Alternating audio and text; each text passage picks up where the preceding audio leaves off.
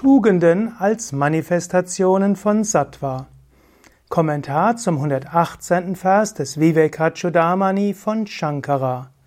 Shankara schreibt, die Eigenschaften des vermischten Sattva sind Demut, die Yamas und Niyamas, Glaube, Hingabe, Sehnsucht nach Befreiung, göttliche Tugenden und Abkehr vom Unwirklichen. Shankara hat im vorigen Vers gesagt, ja, wenn Sattva vorherrscht, dann strahlt das Selbst in dir. Wenn du in dir Sattva kultiviert hast, dann kannst du das Göttliche überall wahrnehmen. Und jetzt gibt er Tipps. Was kannst du tun, um mehr Sattva zu machen? Ich hatte das letzte Mal auch darüber gesprochen, um mehr Sattvik, Sattva in dir zu erzeugen. Mache dein Leben Sattvik. Sattvige Ernährung, sattvige Körperübungen, Asanas und Pranayama, sattwige Musik wie Mantra singen, spirituelle Musik, richte deine Wohnung sattwig ein und so weiter. All das hilft, dass du eher Gott erfährst.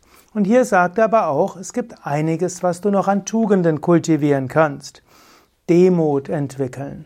Also es gibt immer wieder Menschen, die auf dem Yoga-Weg einen Hochmut bekommen und sagen, ja, du bist noch nicht so weit, nur ich bin so weit. Das ist dann eine Art Hochmut. Shankara empfiehlt, sei nicht hochmütig, sei demütig. Dann sagt er Yamas und Niyamas. Gut, du kennst die Yamas und Niyamas von Patanjali höchstwahrscheinlich.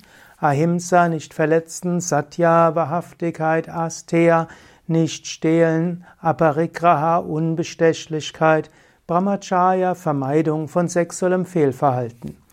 Die fünf Niyamas sind dann Shaucha, Reinheit, Santosha, Zufriedenheit, Tapas, hm, auch bereit, auch äh, Askeseübungen zu machen, dann hm, Ishvara Pranidana, Hingabe an Gott und Svadhyaya. Das heißt Selbststudium. Dann spricht er noch besonders von Glaube und Vertrauen. Wenn du immer wieder Zweifel auf dem spirituellen Weg hast, dann ist das oft ein Zeichen, dein Sattva ist weniger geworden.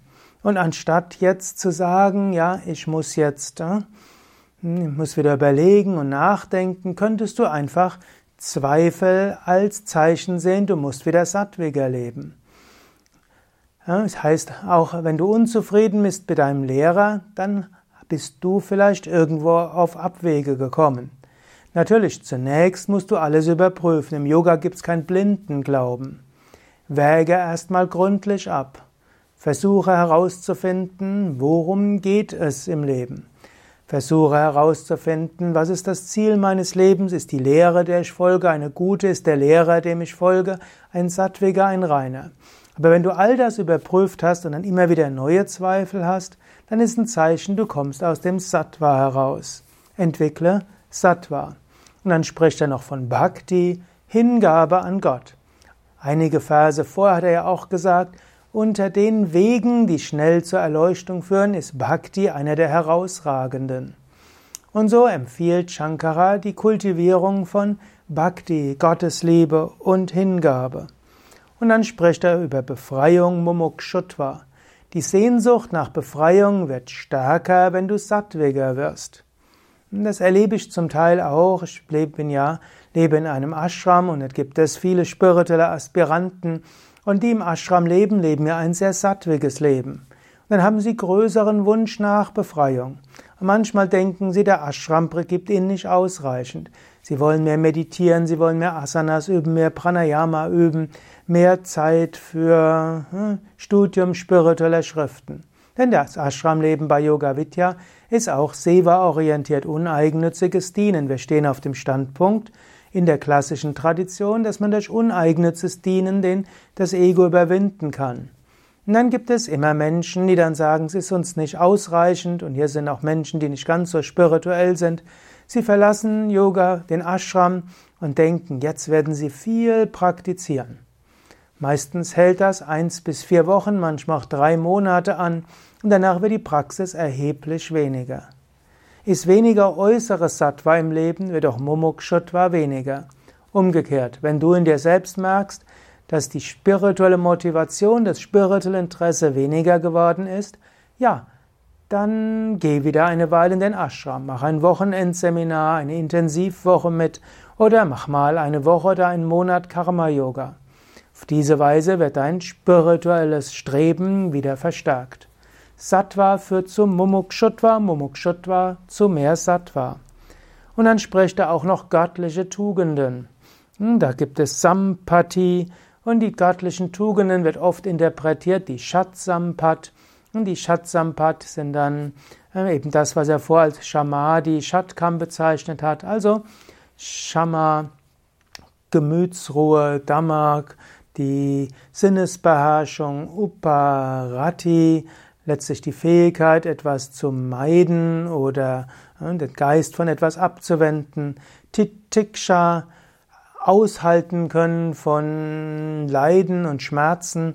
Dann Shraddha, tiefes Vertrauen, hat er schon mal gehabt. Und Mumukshutva, intensives Verlangen nach Befreiung.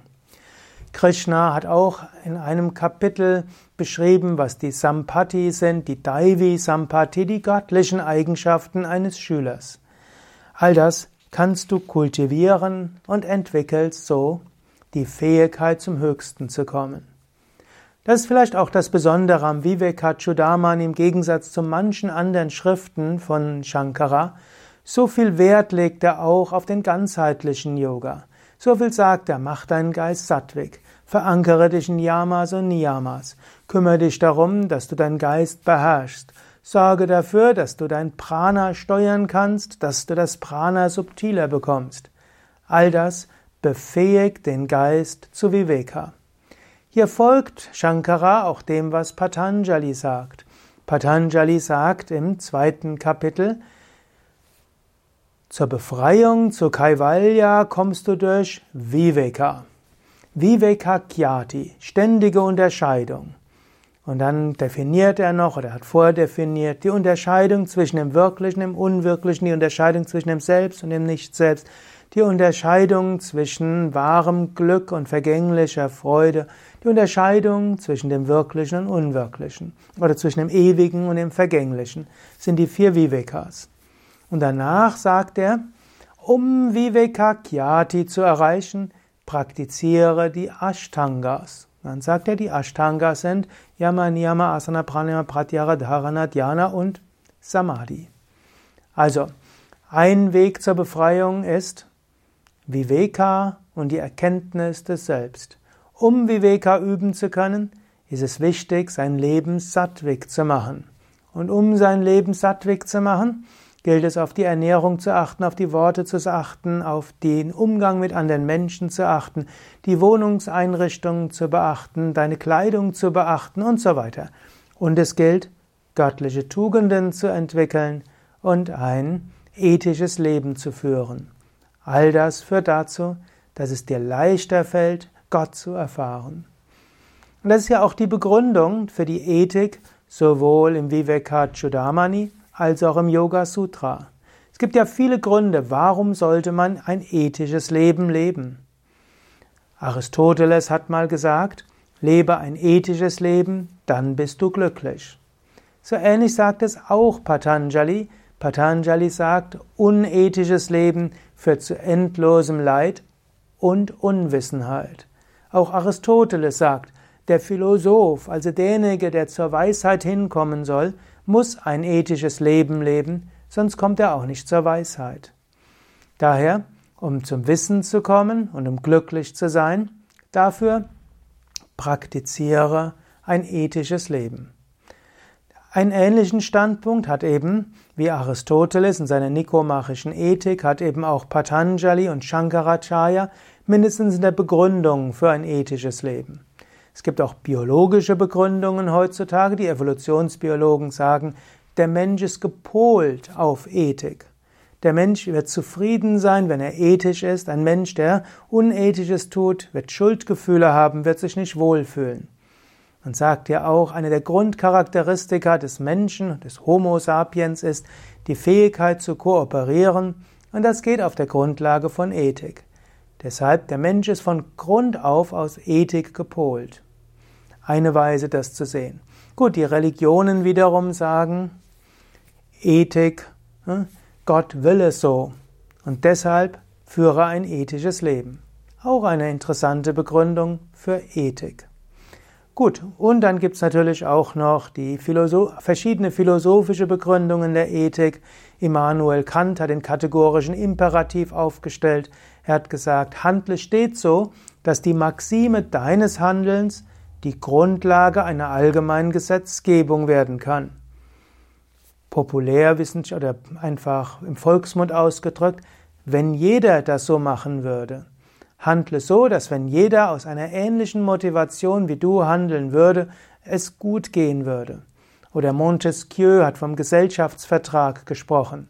Damit alles zusammengeht, braucht es ein, ein, irgendwo eine Übereinkunft.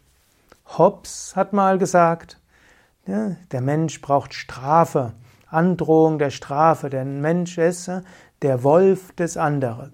Homo homini lupus. Der Mensch ist der Wolf dem anderen Menschen. Daher muss man den Mensch von seinen, vor seinen negativen Eigenschaften schützen, indem man ihm Strafen androht und notfalls auch gibt. Du siehst unterschiedliche Begründungen von Ethik und ich habe jetzt nur ein paar genannt. Die schönste Begründung der Ethik ist für mich Shankara, Patanjali und letztlich Aristoteles. Um glücklich zu sein und um zur Weisheit, zur Erkenntnis zu kommen, brauchst du ein ethisches Leben. Daher lebe ethisch. Du magst schneller zum Erfolg kommen, wenn du betrügst oder lügst oder wenn du andere verletzt oder wenn du über andere zur Seite schubst. Glücklich wirst du nicht sein, Erkenntnis wirst du nicht belangen. Daher, es heißt auch ehrlich wert am längsten. Führe ein ethisches Leben, ein sattwiges Leben. Und jetzt überlege einen Moment. Wie ethisch ist mein Leben momentan? Was könnte ich tun, um ein ethischeres Leben zu haben? Wie könnte ich ein sattwiges Leben entwickeln und am heutigen Tag achte besonders darauf, wenn dein Geist in Rajas, Giergetriebenheit oder Tamas in Trägheit kommt und deshalb nicht die sattwigen Gründe umsetzt. Und dann ignoriere Rajas und Tamas und übe Sattva.